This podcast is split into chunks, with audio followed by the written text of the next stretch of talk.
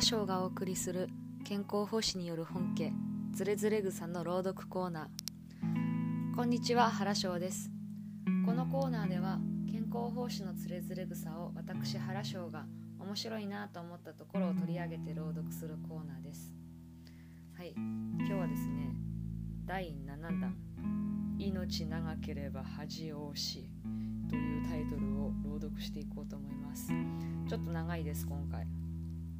でも読みます。あだしのの梅雨きゆるときなく鳥部山の煙立ち去らでのみ住みはつる習いならばいかに者の哀れもなからん。世は定めなきこそ意味じけれ。命あるものを見るに人ばかり久しきはなし。かげろうの夕べを待ち夏のセミの春秋を知らぬもあるぞかし。つくづくと人とせを暮らすほどだにも雇用ののどけしや開かずおしと思わば千歳を過ぐすとも人よの夢の心地こそ責め住み果てぬ世に醜き姿を待ち得て何かはせん。命長ければ恥を押し長くともよそじに足らぬほどにて死なんこそ目安かるべけれ。そのほど過ぎぬれば形を外る心もなく人にいで交わらんことを思い夕べの日に子孫を愛して栄よく末を民までの命をあらましひたすら世を貪る心のみ深く物の哀れも知らずなりゆくなん浅ましき。はい。じゃあこれの現代語訳を言います。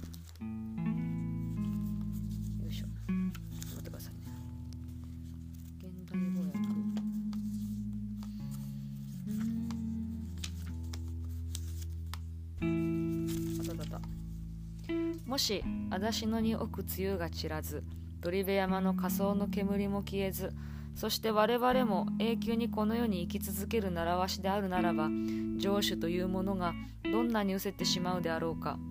この世は不定であるからこそ価値があるのである。命あるものをよく見ると人間ほど長く生きるものはない。かげろうのように朝に生まれても夕方には死ぬ運命にあったりセミのように夏だけの命で春も秋も知らない生き物もあるではないか。人間がたとえ一年間つく年と過ごすだけでもそれはこの上なく長くて安楽な生と言えるではないか。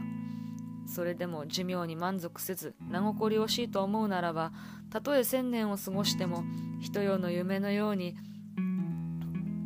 儚い気持ちがするであろう。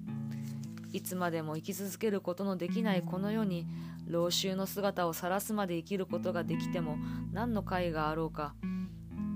長生きすれば恥をかくことも多い。長くとも40歳に達しないぐらいで死ぬのが見た目も良いようである。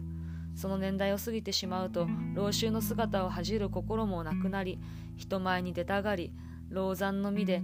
子や子孫を溺愛し立身する将来を見届けるまでの余命を願い属性に執着する。欲心ばかり深くなりついに上司も理解できなくなっていくのが情けないことである。まあなんてひどい。ひどいっすね。なかなか。なかなか結構攻めたこと言いますよね。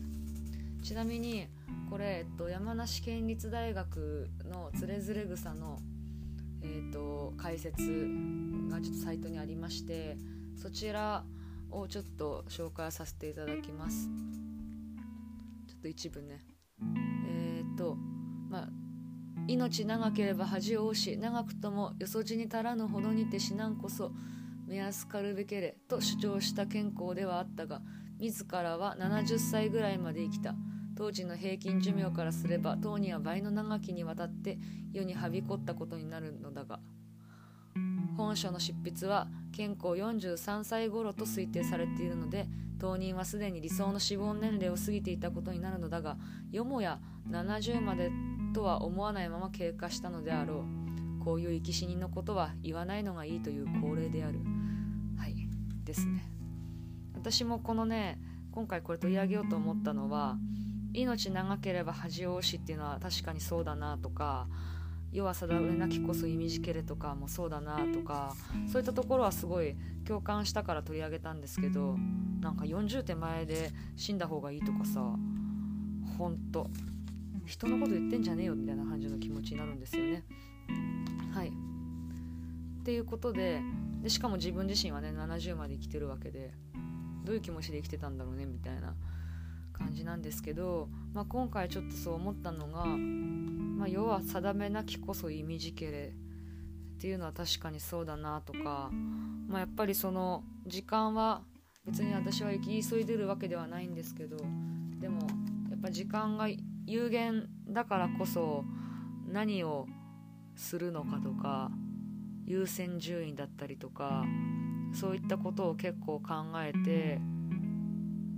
今過ごしてるなーっていうふうに思ったり。そうですね。あと命長ければ恥をし。まあなんか年齢が上がるにつれてなんかできることが増えてったりもしてる感覚もあるんですけどやっぱりなんかね失敗も多かったりとかまあそれを恥というのかどうなのかっていうのありますけど大人になればなるほどうまくいくもんだと思ってたんですけどなんか、まあ、失敗も多いんだなみたいな。まあ、それを恥っていうかどうか分かんないですけどね。なんかそういうことをちょっと考えたりとか最近はすることが多いなって思いました。でもまあ有限だからこそねなんか何に時間を割くのかとかどういう人と付き合いたいのかとかそういったことって結構考えさせられるなっていうふうには思ったりしております。はい。勝手にもう命長ければ恥多しのところを解説させていただきました。ほんと生き死にのことは言わないのがいい。ね。本当に。ということで。